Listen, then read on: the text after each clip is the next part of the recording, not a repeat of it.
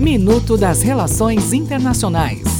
Olá, aqui é Adélio Araújo e essas são as notícias de hoje.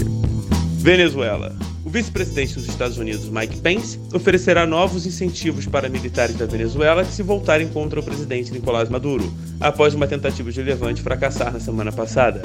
Brunei. Após críticas internacionais, o sultão de Brunei declarou que seu país não aplicará a pena de morte por apedrejamento em casos de sexo gay e adultério previstas em lei que entraram em vigor no mês passado.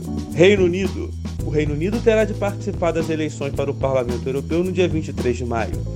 Já que não há tempo suficiente para conseguir que um acordo para a saída britânica da União Europeia seja ratificado pelo Legislativo antes disso, disse o vice de fato da primeira-ministra britânica Theresa May nesta terça-feira. É o próximo minuto. Enquanto isso, aproveite mais conteúdo no portal seire.news.